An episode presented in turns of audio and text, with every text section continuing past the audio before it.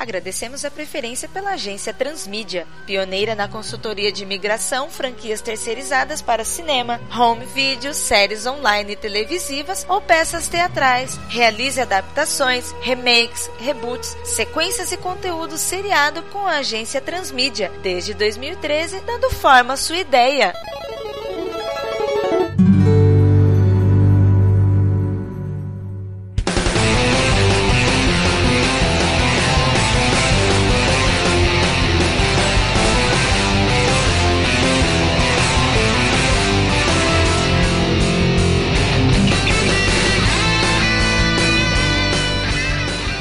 senhores. Bom dia. Bom dia. Bom dia. Meu nome é Alexandre Santos Costa, representante de licenciamento da Capcom. Trabalhamos anteriormente na animação computadorizada de Street Fighter. Trabalho este que agradou tanto a minha diretoria que me deu carta branca para a realização de um outro projeto com um produto da casa. Um original video animation para o clássico dos anos 90 Capitão Comando, que vem sendo relançado geração após geração e que agora completa 25 anos. Fiquei muito feliz ao reconhecer dois nomes na ata que me foi enviada, o que no mínimo garantirá a mesma qualidade do produto. E esse terceiro nome, o qual vou conhecer agora, deve trazer uma visão diferenciada, o que vai elevar ainda mais essa régua. Então, sem mais delongas, por favor, senhores, apresentem-se. Bom dia, senhor Alexandre. Eu sou o Vitor Hugo Mota, faço parte do departamento de criação aqui da agência Transmídia. Já trabalhamos anteriormente no projeto de Street Fighter, fizemos um trabalho que eu acredito que tocou o seu coração, como também tocou o coração de sua diretoria. E a gente espera que o trabalho a seguir toque da mesma forma o seu coração e também a sua nostalgia, e que seja um sucesso tão grande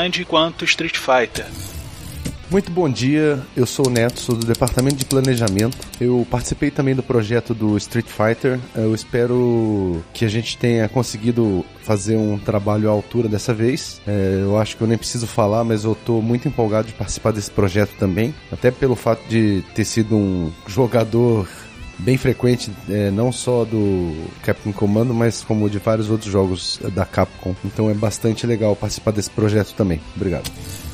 Bom dia, senhor Alexandre. Sou Vinícius Schiavini, consultor de fontes e pesquisa, e foi um enorme prazer trabalhar com esse produto tão querido da Capcom, visto que ele tem apenas um exemplar que é relançado ad infinitum há mais de 20 anos e sempre com sucesso garantido. Espero que o esforço depositado nesse trabalho lhe agrade tanto quanto nos agradou. Seja tão rentável a sua empresa como foi o trabalho feito na Transmídia referente ao Street Fighter.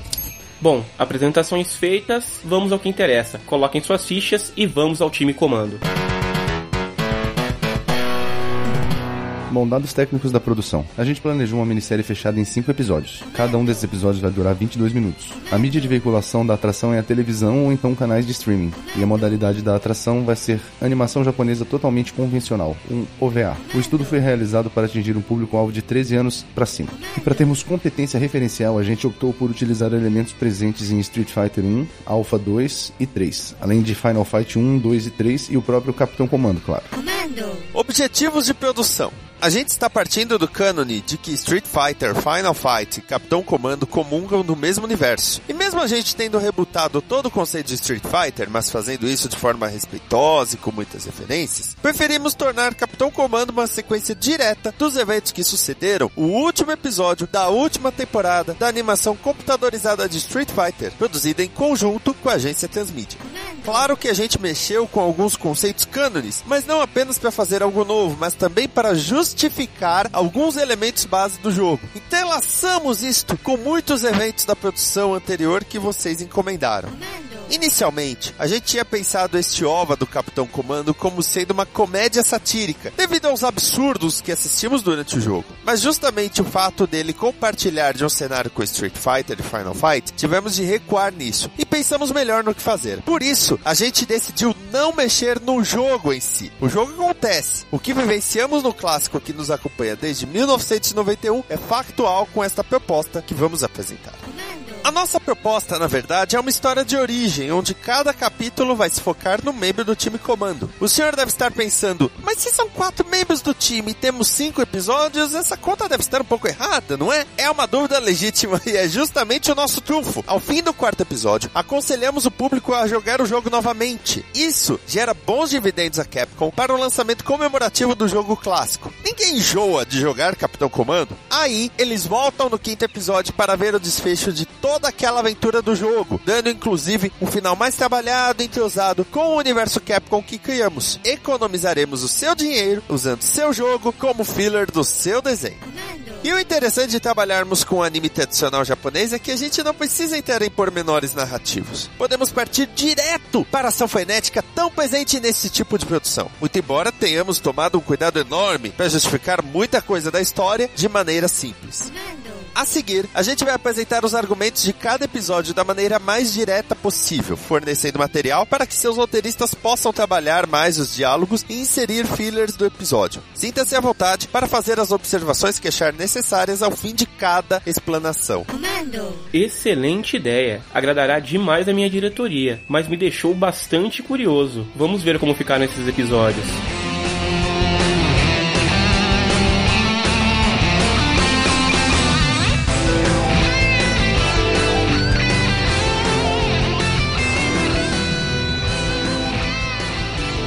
O episódio 1 se chama Mummy Comando.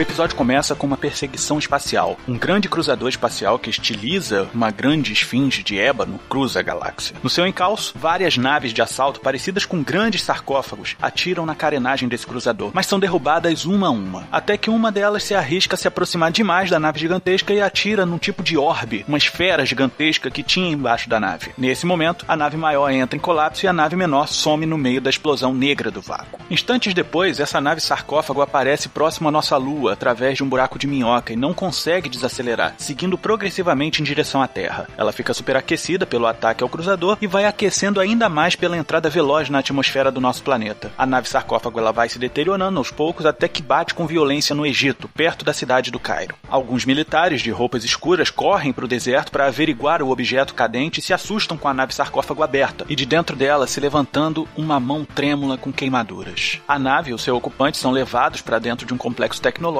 e alguns cientistas envolvem aquele magricelo ocupante da nave com algumas bandagens e colocam ele numa câmara para tratar os seus ferimentos. Na sequência, a gente é apresentado para o superior daquele complexo de pesquisa e a gente conhece ele como Bison. Ele diz que a Mad Gear tem que estudar aquela tecnologia alienígena para potencializar o seu Psycho Power e destruir todos aqueles que se opõem à sua filosofia Shadalu. Os sinais vitais do extraterrestre não são identificados e o alienígena é dado como morto por conta dos ferimentos da queda. Com a autorização do Departamento de Pesquisas Avançadas, ele é remanejado para autópsia e testes biológicos, recebendo o nome de MAC, Mummified Alien Corpse. O problema é que o MAC, também chamado pelo pessoal como MAC, não tinha morrido. Ele entrou em um estado de animação suspensa para que o seu corpo se recuperasse das injúrias sofridas. E qual não foi a surpresa dos cientistas ao iniciar os processos de dissecação e o cadáver alienígena reagir com dor a cada intervenção. Os cientistas escondem de Bison que o alienígena ainda está vivo, porque eles próprios acreditam que a Mad Gear pode ser maior do que a Shadalu em si. Assim, torturam o Mac para que ele os ensine sobre o funcionamento da nave sarcófago. Devido às constantes torturas, o Mac não consegue dedicar esforços para a recuperação do seu corpo, então as queimaduras não saram de maneira certa e ele parece definitivamente com um cadáver ressecado. Algum tempo se passa, acompanhado de muitas torturas, e o Mac não diz uma palavra sequer sobre o funcionamento de sua tecnologia, muito embora tenha aprendido o idioma terráqueo. Até que um dia a base é invadida. O Bison aparece e cobra da Medgueira tal arma alienígena que ele deixou por meses a fio na mão dos seus lacaios. A hora era aquela, porque os lutadores do torneio que promoveu para encontrar os portadores do Soul Power e do Satsui no Hadu o perseguiram até a base dele no Egito. Com a negativa dos cientistas, o Bison teve de enfrentar os lutadores Rose, Akuma, Chun-Li, Ryu, Gaio e Gai. Rose e Akuma se sacrificam para derrotar o Bison, unindo o Soul Power e o Satsui no para dizimar o Psycho Power do Bison. Os três acabam caindo num fosso enorme, profundo, onde a Mad Gear estava desenvolvendo um acelerador de prótons. A explosão derivada das energias conflitantes coloca todo o complexo tecnológico em colapso. O Mac escuta toda a confusão de dentro da sua cela e não consegue fugir porque ele está amarrado à sua maca. Nesse momento, um dos guardas da Mad Gear entra na cela com uma faca especial, a única que consegue penetrar a pele do alienígena Mac. É uma Genetic Knife, ou uma adaga sônica. Ele diz que vai eliminar o Mac para que os inimigos não tenham acesso ao conhecimento alienígena. Quando está prestes a ser morto, uma explosão no corredor empurra a porta contra o guarda, fazendo com que ele desacorde, mas o Mac permanece lá preso na maca gritando por ajuda. Os quatro lutadores sobreviventes fogem pelos corredores. O Ryu carregando a desacordada Chun-Li nos ombros, enquanto o Gai escora o Gaio na fuga porque o americano quebrou a perna depois de um golpe muito forte que ele deu no Bison. Mas durante a fuga, o Guy ouve o Mac gritando por ajuda, amarrado numa maca. Aí o Guy usa a adaga sônica do soldado morto ao chão para cortar as amarras do Mac. Em seguida, retiram as bandagens do alienígena e veem que ele estava melhor com elas. O Guy joga o Mac sobre seu ombro enquanto é escorado na fuga pelo Guy. Em solo americano, o Guy é condecorado com uma elevação de patente e vai a general de brigada, ou brigadeiro general na hierarquia americana, e se casa com a Jane. O Guy é nomeado pelo prefeito Mike Hagar como secretário de segurança pública de Metro City. Chun-Li volta para a China e se torna uma conceituada agente da Interpol e o Rio some do mapa. Por sua vez, o Mac é remanejado pelo presidente para a Área 51 devido à sua natureza alienígena. E ele só aceita voltar para um complexo tecnológico porque o Gaio assegura que ele não vai sofrer nada lá dentro de mal. Vão apenas ajudar ele a contatar a sua casa para que ele volte em segurança para o seu planeta. E com a dificuldade de se recuperar dos ferimentos, os cientistas desenvolvem um traje especial baseado nas bandagens que ele usava. São as Genetic Band-Aids. E esse traje se torna um suporte de vida para o Mac na Terra. Quando o Gaio pergunta o nome dele, ele menciona algo como Genet, só que reverberado de uma forma que não conseguimos pronunciar na nossa língua. Porém, desde que ele chegou na Terra, só era chamado de Mac. Porém, esse nome lhe trazia mais recordações. É quando o Guy entrega para ele a adaga sônica que ele usou para libertar o Mac, trazendo ele para a liberdade. E o Mac diz que vai adicionar um K ao fim do nome terráqueo que ele adotou, em homenagem ao objeto que lhe deu a liberdade, knife, né? Faca em inglês. Toda vez que perguntam o nome dele, ele diz I am Mac with K as in knife. Daí vem o nome Mac the Knife. Durante anos, o Mac enviou sinais para sua galáxia, mas nenhuma resposta foi captada, até que finalmente alguém deu um alô e numa língua que o assustou, a língua da dinastia Escumoside. O Mac interrompe a transmissão, mas diz que a mensagem foi tão longa que não vai demorar para ele seguir o rastro até chegar à Terra. O Gaio pergunta sobre o que é o Escumoside e ele responde que a dinastia Escumoside são como gafanhotos do espaço, que atacam planetas e consomem todos os seus valores, dizimando todos os seus habitantes antes. Porém, ele se deu mal atacando seu planeta, Aru, pois o seu povo tinha alta tecnologia e era militarmente avançado. O Escomocide foi posto para correr, mas uma informação vazou e eles descobriram que aquela nave Escomocide era uma das centenas de naves que viajavam por buracos de minhoca e que, se eles fugissem, logo iam voltar com toda a sua frota e aí sim seria o fim de Aru. Foi então que o imperador de Aru mandou os seus melhores pilotos para abater o grande cruzador chamado Calisto. Porém, ao destruir o gerador de dobra da nave gigantesca, ele, o Mac, acabou sendo enviado para a órbita terrestre caindo no Egito. Daí para diante, eles conhecem a história. O Gaio diz então que vai acionar todas as supremacias militares do planeta para unirem forças contra o Escomocide, mas o Mac diz que conhecendo bem os humanos como ele os conhece, eles vão disparar todo o poderio bélico contra a nave Calisto, e tudo isso vai se voltar contra eles próprios e aí sim a seu fim da Terra. O Mac diz que existe um modo de derrotar Escomocide sem chamar tanto a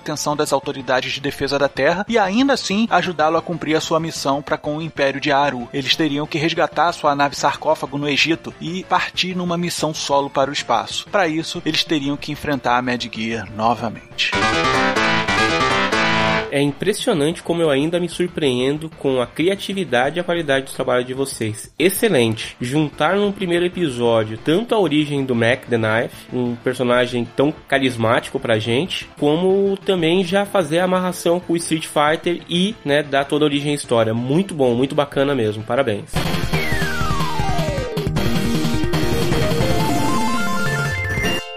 Episódio 2 Ninja Comando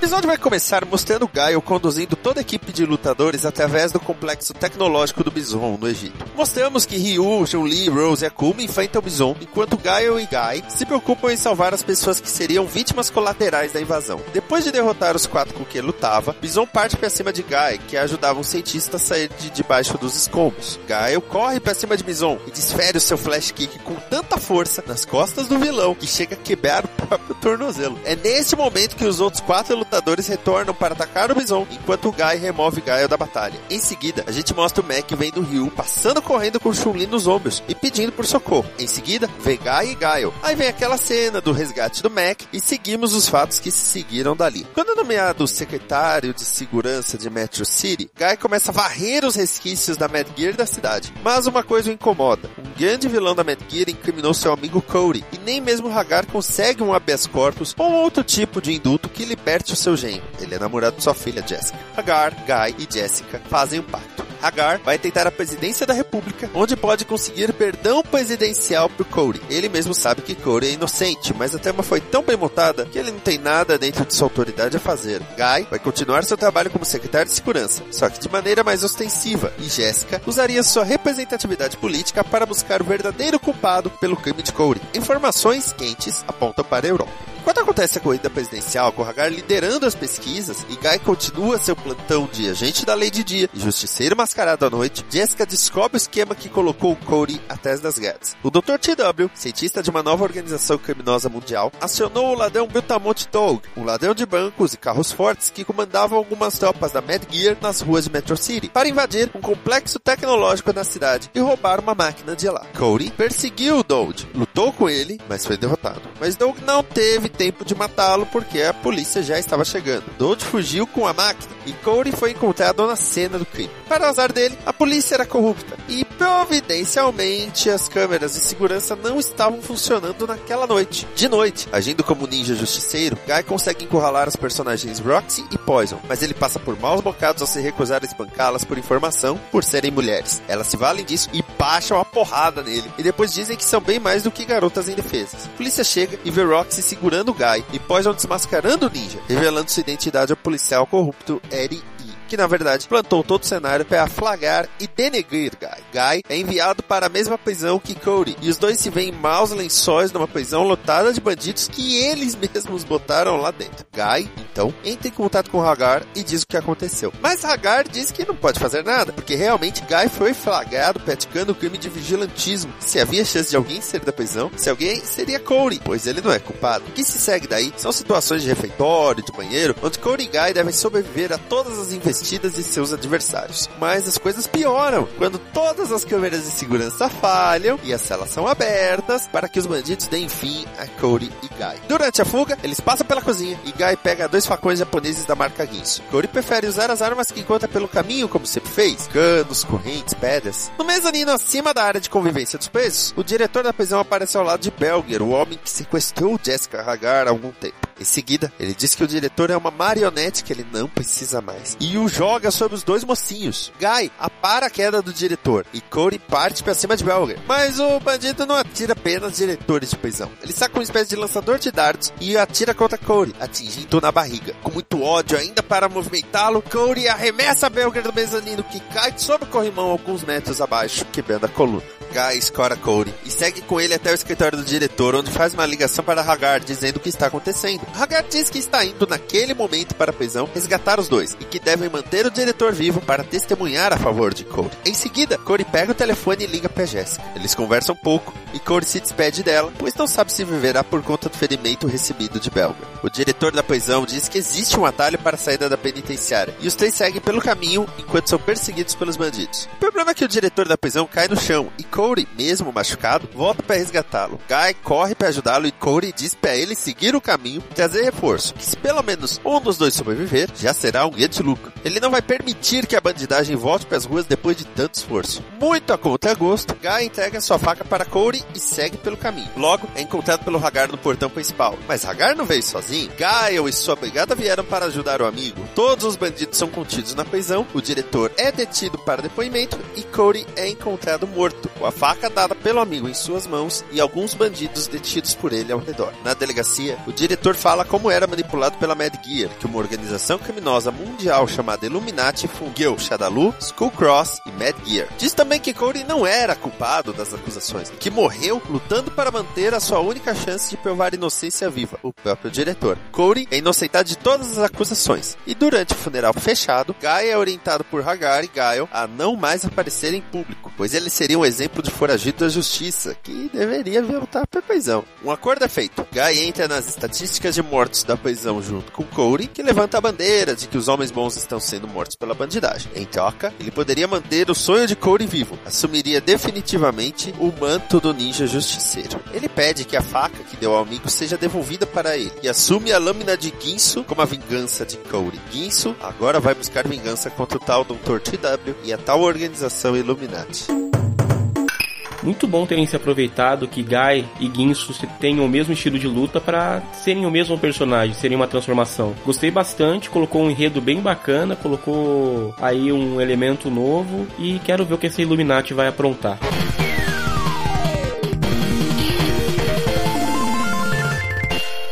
Esse é o episódio 3 Baby Comando.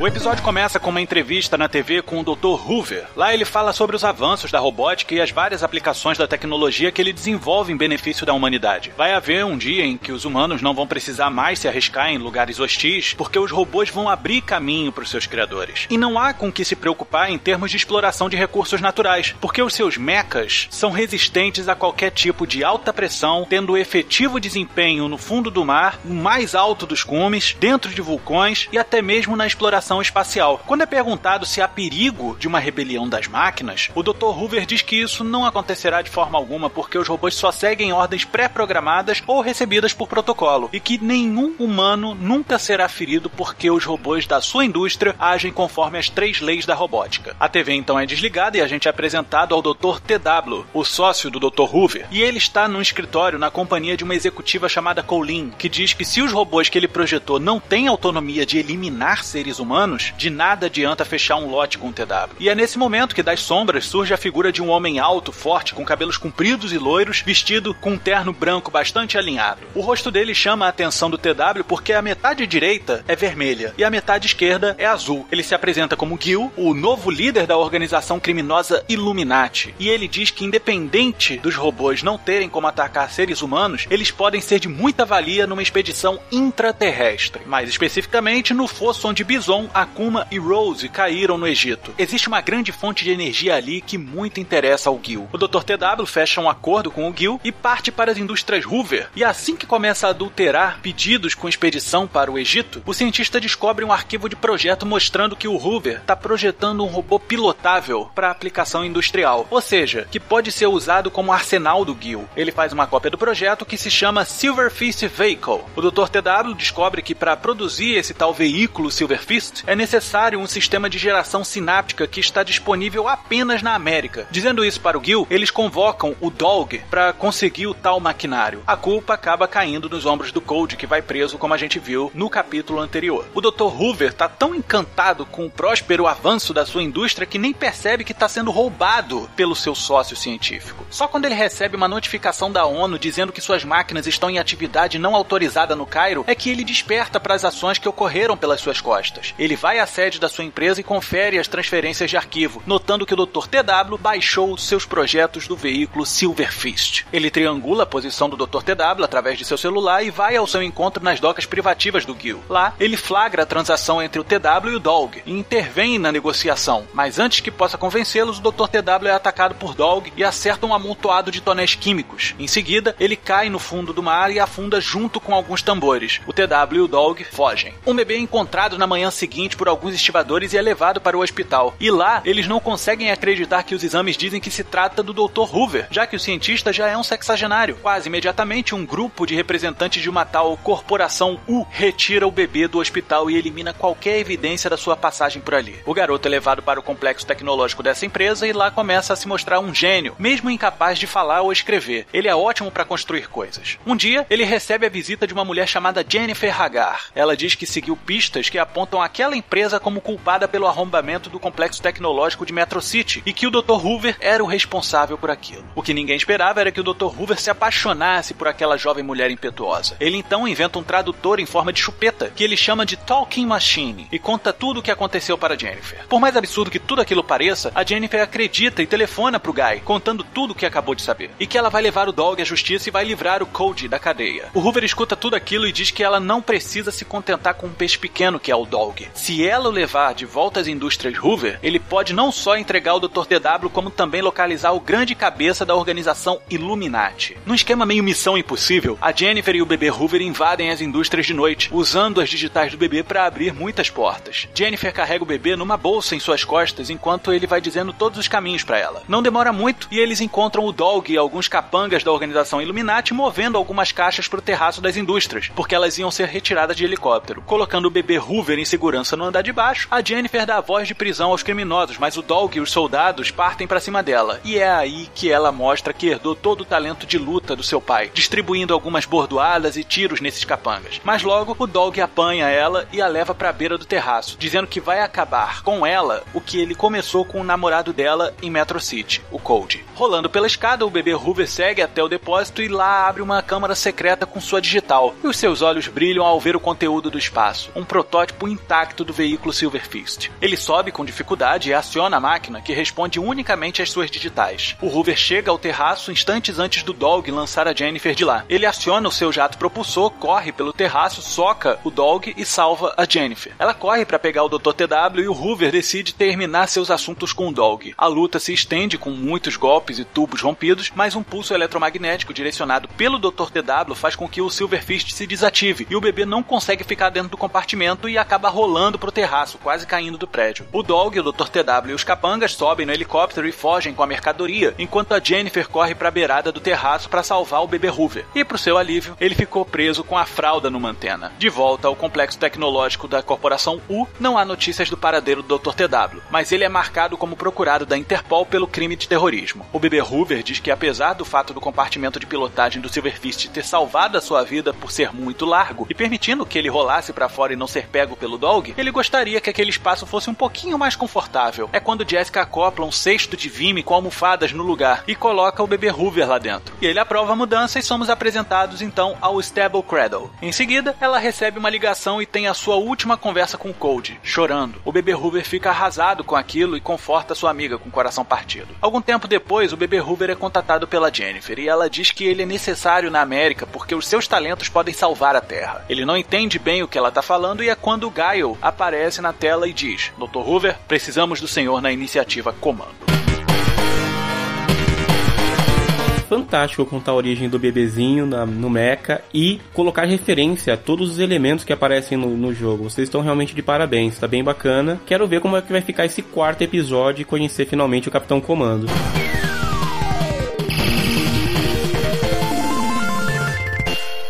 Episódio 4 Captain Commando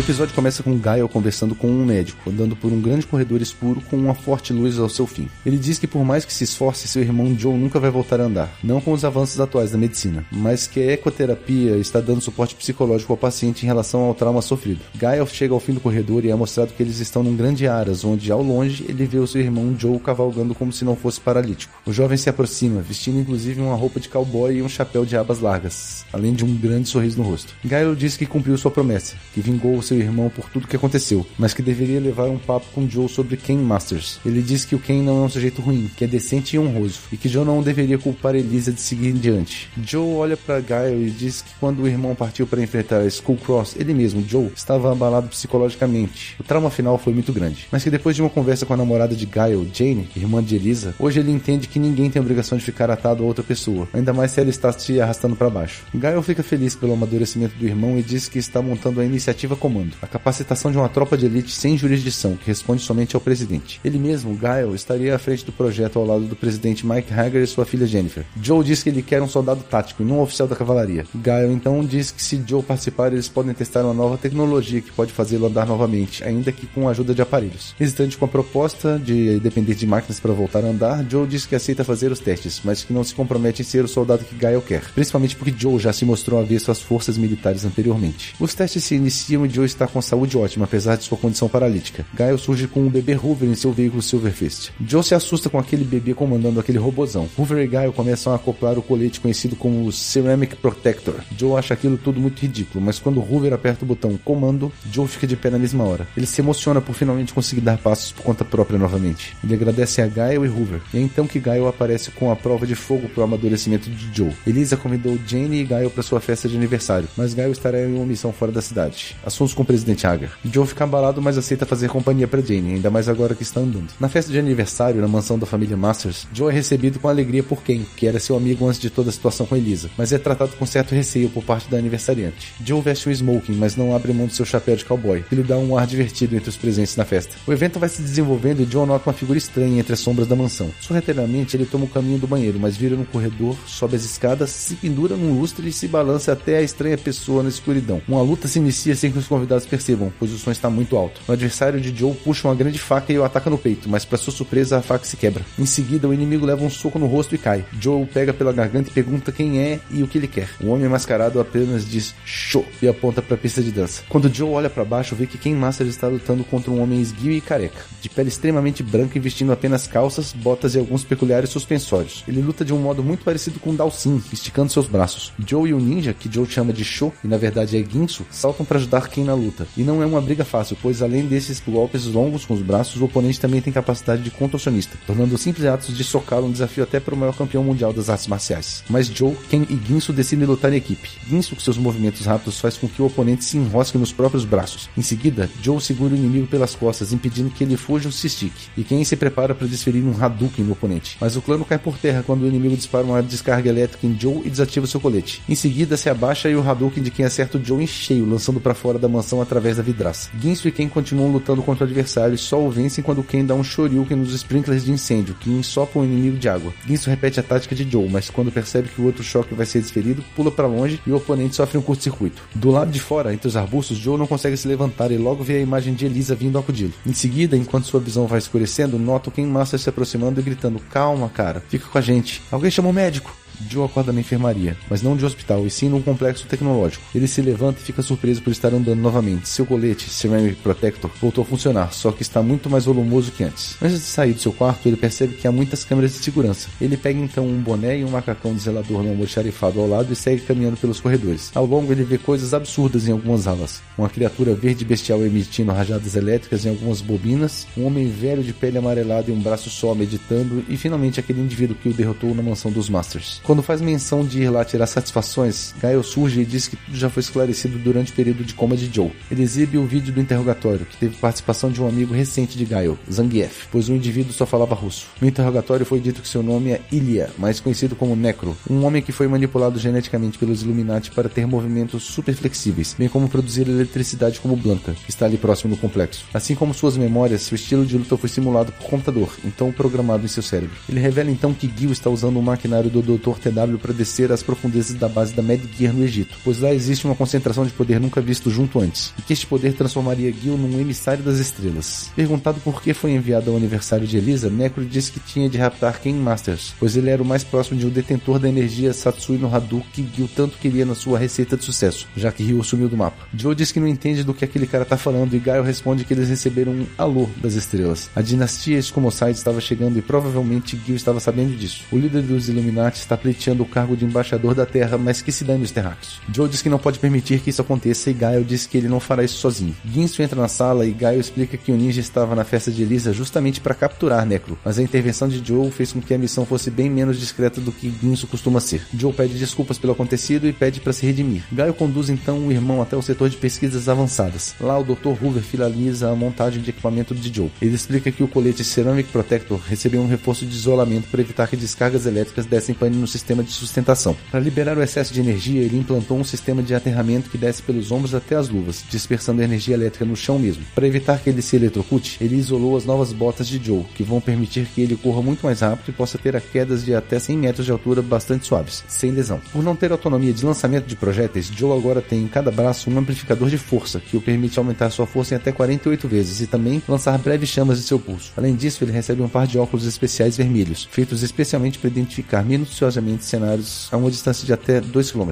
Mas não é só isso. Dr. Hoover também dá um power-up para Ginsu. Com a quebra de sua tão querida faca, ele recebe a katana conhecida como Lightning Light. Apenas ele pode empunhá-la por conta de um identificador de digitais e ela corta as coisas em um nível atômico. Também tem seu arsenal melhorado com as Smoke Bombs, que permite que ele se esconda atrás de uma cortina de fumaça que se segue de uma grande explosão. Além disso, Ginsu recebe a Ninja Suit, um traje que é mais resistente que aço, no entanto, é leve e macia como seda. E para complementar o traje, ele recebe o visor Ninja Eyes, que permite ver o inimigo 500 metros à frente em plena escuridão. Em seguida, Gael diz que eles devem ir para o Egito e impedir que Gil resgate o que há no fundo do poço da Mad Gear, e de quebra confiscarem uma nave alienígena que há no local, mas que não há inteligência na Terra nem mesmo do Dr. Hoover que possa fazer a nave funcionar. Joe pergunta para que eles querem a nave e Gael informa que somente essa nave pode levar uma equipe reduzida de maneira rápida até a nave Calisto. Joe pergunta quem vai fazer as honras de ativar a nave e é quando Gael pede para que Mack entre no local. Todos se espantam, pois nenhum deles havia visto o alienígena antes. Ele diz que foi o responsável por enviar o sinal ao espaço e que era responsabilidade dele salvar a Terra dos apuros em que ele a colocou. Gael recebe um chamado de Jennifer, que diz que Metro City está tomada pelos homens de Gil. De alguma forma ele sabe que Necro deu com a língua nos dentes. Gael então diz que todos os que estão ali presentes estão teoricamente mortos. Então nada os impede de recomeçarem suas vidas como uma nova família, o time comando. E que ele, Gael, não poderia intervir na ação de Metro City, pois deveria montar guarda na área 51. Afinal, se Gil já sabe que Necro denunciou, provavelmente ele sabe onde ele está e não vai medir esforços para pegar tudo que é no local, desde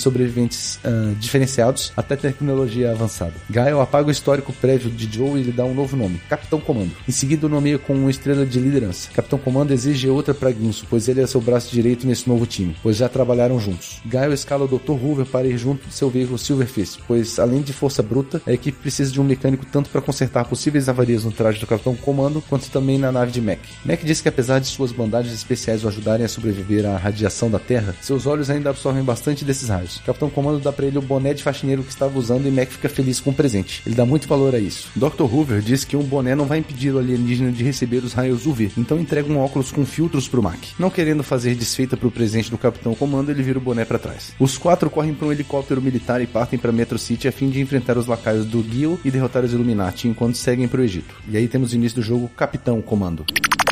Sem sombra de dúvidas, é uma origem de respeito. É muito bacana esse episódio e mostra a formação do time. Vocês deram um toque bem especial para a origem do Capitão Comando. Vocês estão realmente de parabéns. Agora a galera vai ter que jogar novamente Capitão Comando para passar por Metro City. Muito bacana. Quero ver então como é que vocês fecham essa história. Captain Commando. E a gente chega no episódio final, o episódio 5, que é o Team Comando.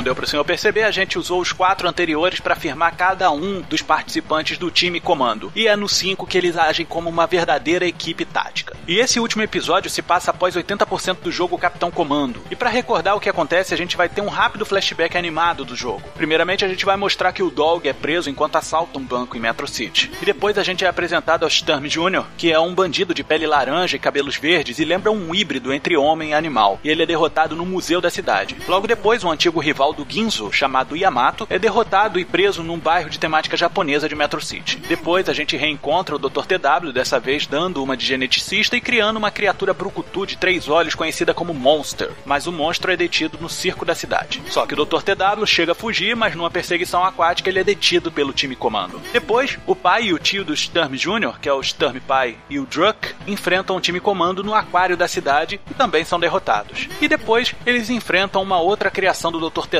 que é um homem extremamente forte de braços enxertados chamado Blood. Mas depois de uma luta difícil, o time comando mais uma vez se mostra vitorioso. E aí a gente começa o episódio em si, com o time comando chegando no Egito sobre a base da Mad Gear. Lá eles são confrontados pelo Gil, que diz que nada vai os impedir de conseguir o que veio buscar: o poder fundido do Psycho Power, do Soul Power e do Satsui no Hadu, que se encontra no fundo daquele poço. O Capitão Comando e a sua equipe olham para cima e notam que o cruzador Calisto já está na órbita da Terra, justamente sobre o Egito. Quando avançam sobre o Gil, o time comando é atrasado por um homem gordo vestindo um traje verde especial e com um monte de botões, que se chama Doppel. Se recusando a sair da frente, ele mostra o poder do seu traje. Ele se quadruplica e toma a forma dos quatro membros do time comando. E é então que se inicia uma luta entre o time comando e as suas versões bizarras. Em determinado momento, quando ninguém mais consegue identificar se está batendo num amigo ou num inimigo, o Capitão Comando dá a ordem de cada um pegar o seu duplo. À medida que as cópias são derrotadas, elas retornam ao corpo do Doppel. Com a derrota total do oponente, o time comando corre pro poço. E lá, eles veem o Gil e travam uma luta contra ele. Mas o Gil é muito forte e mostra que o seu corpo não é metade vermelho e metade azul à toa. Ele tem poderes de fogo e poderes de gelo. E por mais que o time comando seja organizado, eles não conseguem vencer Gil definitivamente. Porque na iminência da derrota, ele se joga dentro do poço. E também nesse exato instante, um raio parte do cruzador Calisto direto no poço. Uma grande explosão é ouvida e sentida por todos, e um pulso eletromagnético resulta na desativação da roupa do Capitão Comando. E vamos nos lembrar que ele ficou imune à eletricidade, mas não ao magnetismo. E também desliga o veículo Silver Fist do Dr. Hoover. O que se segue é difícil para os quatro conceberem. O Gil se ergue do poço, levitando, mas não em sua forma normal. Ele está com um tom de pele uniforme, careca, vestindo um grande manto branco e vestindo peças de metal que lembram adornos egípcios. Acima de sua cabeça paira um disco de metal e o seu olho direito tem uma grande e assustadora lente, sem mencionar os dois tubos calibrosos que partem das suas costas e se fixam nas suas têmporas, uma de cada lado. Ignorando o time comando como se fossem nada mais do que insetos ante a sua presença, o Gil sobe a nave. O capitão comando pergunta o que aconteceu e o Mac diz que tudo faz sentido para ele agora. Quando ele destruiu a orbe geradora da nave Calisto, ele destruiu o sistema de dobra dos Escomocide. A energia que fluía lá dentro permitia que eles pudessem viajar através do tempo e o espaço por buracos de minhoca, pegando vários planetas de surpresa. A energia contida no fundo daquele poço se assemelhava bastante à energia daquela orbe geradora, a fusão do Psycho Power, Soul Power e Satsui no Hadu. Isso era o tal emissário das estrelas. No momento em que o cruzador encontrou essa fonte e foi coletá-la, o Gil interferiu e se tornou o emissário das estrelas dos Escomocide, o verdadeiro Escomocide personificado.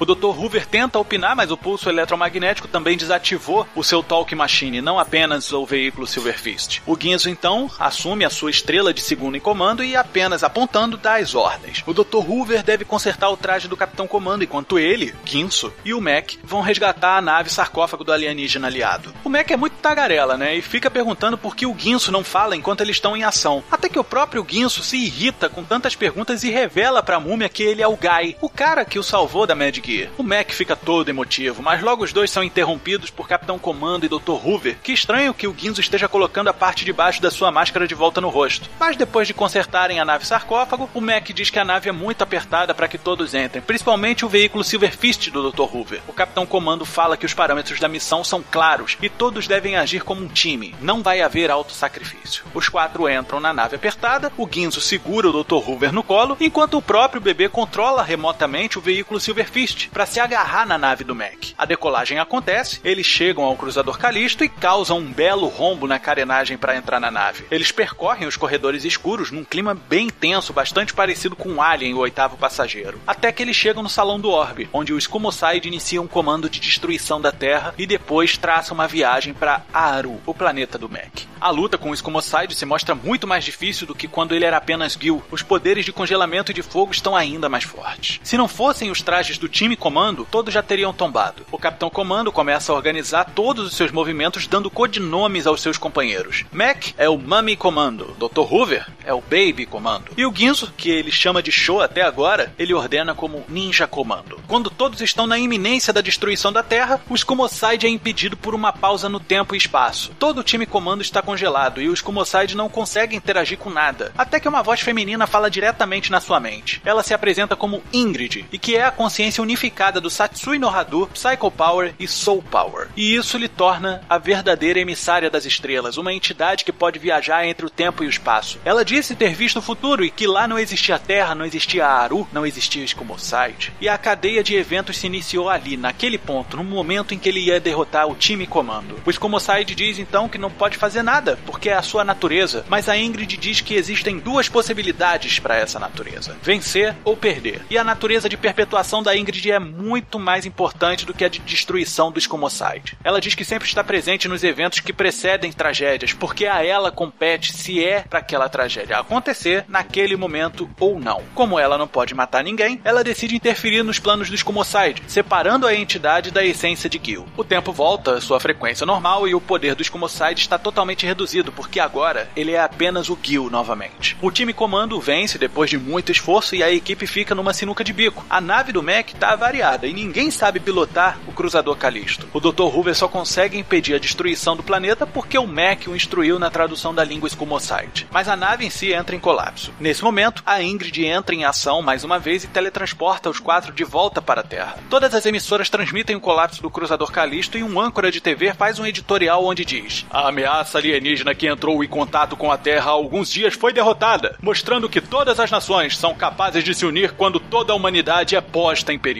E nesse momento, o Capitão Comando aparece na transmissão através de um sinal clandestino dizendo: É exatamente isso. Se todos nos esforçarmos, virmos o futuro da humanidade como algo que interessa a todos nós, não teremos mais ameaças como Escomoside foi para a Terra. O âncora então questiona quem é aquele homem e ele responde: Se vocês tiverem algum problema, se ninguém mais puder ajudá-los e se conseguir nos encontrar, talvez precisem do time comando.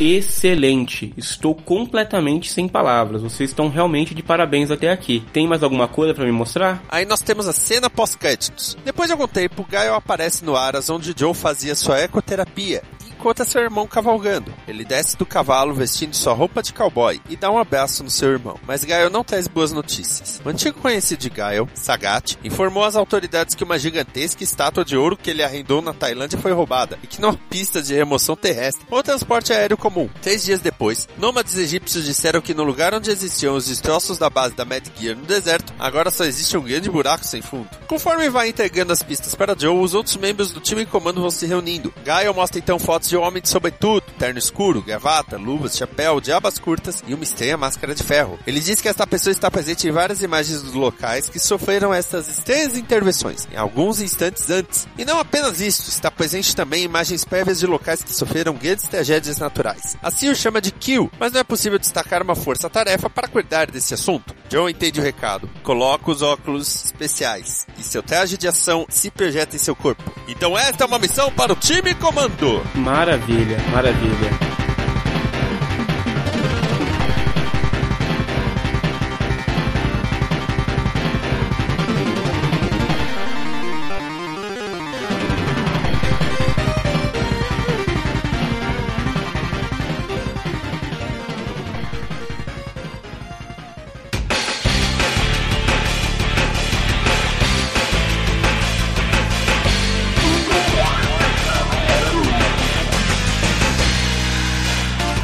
Parabéns pelo que eu vi até agora. Estou completamente comprado. O projeto vai ser seguido desse jeito mesmo. É, só precisa acertar os detalhes, mas isso eu deixo para vocês e a nossa equipe de roteiros. Agora, para transformar o sonho em realidade, eu preciso da parte técnica também. O que vocês têm a me oferecer em sugestões de estúdios de dublagem, dubladores e diretores? Ok, vamos agora para a parte de equipe técnica, estúdios de animação. Uma das recomendações da agência vai ser a Madhouse Studios. É um estúdio de grande porte porte japonês, né? Está em atividade desde 1972 e é responsável por animes como Paprika, Ninja Scroll, Trigun e as séries anime da Marvel mais recentes como X-Men e Wolverine e a NES, Nihon Animation Development System, um estúdio de médio porte japonês que está em atividade desde 1975 e é responsável pela trilogia em ova de Fatal Fury e a série Yu-Gi-Oh!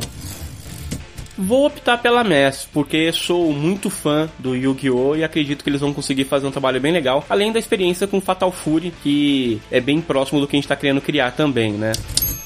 Antes da gente partir exatamente para o termo de dublagem, a gente tem que falar sobre a equipe técnica no todo, começando pelo estúdio de dublagem. Que, como anteriormente o senhor optou pelo estúdio carioca Audiocorp para captar profissionais para dar vozes aos personagens da série animada computadorizada Street Fighter, a gente acredita que o senhor queira manter o engajamento das vozes dos personagens que apareceram lá e que estão aqui presentes de novo. E o que mais se destaca logo de primeiro e o que tem mais importância é o Gaio. Então a gente vai continuar com o dublador Ricardo Juarez, que fez o Johnny Bravo, o Tigra do Thunder Thundercat e Capitão Átomo na Liga da Justiça. Eu já fiz vários personagens. Pro Joe e Capitão Comando, a primeira sugestão seria Jorge Lucas, que faz também o Sam Worthington em Avatar, Exterminador do Futuro, A Salvação. Ele faz também Charlie Chin em Dois Homens e Meio e Lex Luthor em Smallville. Acredite em mim. Explique-me como. Nossa segunda sugestão é o Marco Antônio Costa, que dupla o Johnny Depp em Piratas do Caribe e Profissão de Risco, além do Capitão Marvel em Liga da Justiça Sem Limites e Bengali em Thundercats. O cara falou: você pode começar amanhã?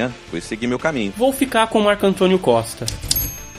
A nossa primeira sugestão para interpretar o Mac the Knife, a nossa múmia de boné para trás, é o Alexandre Moreno, que dá a voz ao Chris Tucker em A Hora do Rush, já fez o Mestre Shake em Aquatinho, Esquadrão Força Total e também foi o Ciclope em X-Men Evolution, a segunda voz. Nós é que fazemos as perguntas, velhinho. Quem é você? A segunda sugestão pro Max seria Mário Jorge Andrade, que faz a voz do Ed Murphy em Um Tira da Pesada, a voz do John Travolta em Olha Quem Está Falando, e Gilmar barra Supercão, além de Malabi, Dentinho e Bob Dog na TV Colosso. Eu quero meus 5 mil, vou repetir. Vou repetir. 5 mil dólares. Ô, ouvido. 5 mil dólares. Sem sombra de dúvida, Mário Jorge. Esse estilo rapper anos 90 do Mac the Knife vai ficar muito legal com os cacos que o Mário Jorge costuma colocar em seus personagens.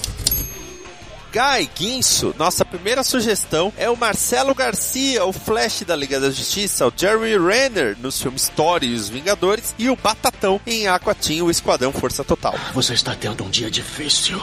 Não faço ideia de quem seja você. A segunda sugestão seria Clécio Souto, que faz a voz de Terry McGuinness em Batman do Futuro, faz a voz do Chris Evans em Capitão América 1 e 2, além de Vingadores, e faz também a voz de Avalanche em X-Men Evolution. Perdemos muitos amigos naquele dia. Fico com o Marcelo Garcia. O Dr. Hoover, Babyhead, nossa primeira opção é o Peterson Adriano, que dublou o Tom Welling em Smallville, o Keanu Reeves em Matrix e o Koema em Yu Yu Hakusho. Ai, dá pra calar essa boca? Eu não entendi nada do que você disse. A nossa segunda opção pro Baby Comando, né, o Dr. Hoover, é o Elcio Romar, que faz a voz do Michael Douglas em Instinto Selvagem, foi o Vendel Savage também na Liga da Justiça e ficou consagrado como o Snarf em Thundercats. Quem é você? Como chegou aqui? Peterson Adriano. A filha do Hagar, a Jennifer Hagar, tem como primeira sugestão a Mônica Murucci, que ela fez a Mulher Gavião na Liga da Justiça, a voz da Lindsay Lohan em Meu Fusca Turbinado, Herbie, e foi a voz da Pocahontas, do filme da Disney. Olha, não dá pra explicar. É como se a gente estivesse conectado, sei lá. A segunda sugestão seria Priscila Amorim, que faz a voz de Mulher Maravilha em Liga da Justiça, Kiva em Megas XLR, e também faz a voz de Víbora da franquia Kung Fu Panda. É, mas isso é só um trabalho pra você. Eu estou falando de ir lá embaixo pra se divertir. Vou de Priscila Morim.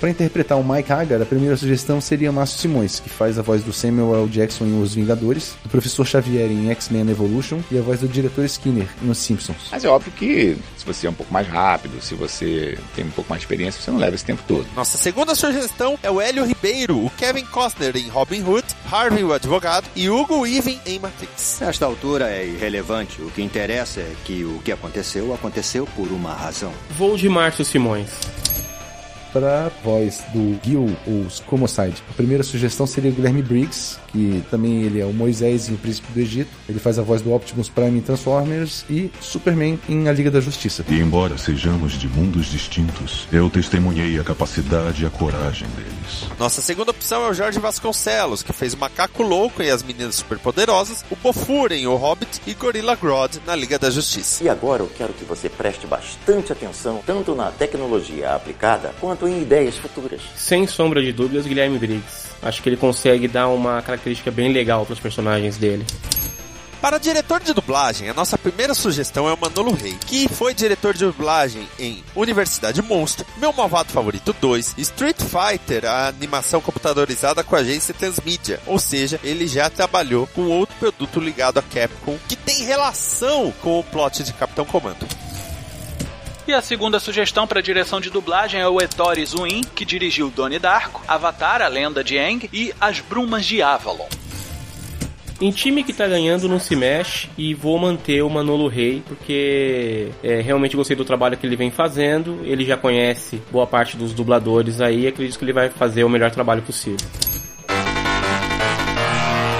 Eu não deveria, mas ainda me surpreendo com a qualidade do trabalho de vocês. Todo o carinho, as referências, as pesquisas que vocês fazem. A equipe toda está de parabéns. Eu agradeço todo esse empenho e deixo aqui um compromisso de que eu vou voltar anualmente com um novo projeto para que a gente continue fazendo esse grande trabalho. Obrigado, senhores. Bom, senhor Alexandre, eu vou repetir que foi muito prazeroso estar nesse trabalho. Me permitiu revisitar muitas memórias legais e eu espero que outras pessoas, não apenas eu, sejam tocadas por essa paixão e pelo respeito que nós dedicamos no projeto. E claro, o Departamento de Fontes e Pesquisa agradece a sua preferência e que em breve possamos fazer negócios novamente. Bom, nós esperamos que você tenha gostado das nossas sugestões, do nosso trabalho de forma geral. A gente espera ter feito nesse segundo trabalho com vocês algo ainda mais forte do que da primeira, né? Porque a série Street Fighter foi muito boa e a gente tentou dar pro Capitão Comando até mais importância, considerando que ele é um representante puro da franquia de vocês e da marca como um todo. Então agradecemos a confiança e até um próximo projeto. E em nome do Departamento de Criação, eu agradeço muito a sua participação, ainda que o senhor tenha se mantido bastante contido na análise, que é uma forma até bastante empresarial, executiva, fria de se manter em relação ao produto, mas notei realmente que o senhor teve um envolvimento com o que a gente apresentou. E eu espero que futuramente, com o sucesso de Street Fighter e Capitão Comando, a gente possa enveredar para outros universos dentro da sua empresa Capcom. Quem sabe a gente não mexe um pouco com o título Mega Man.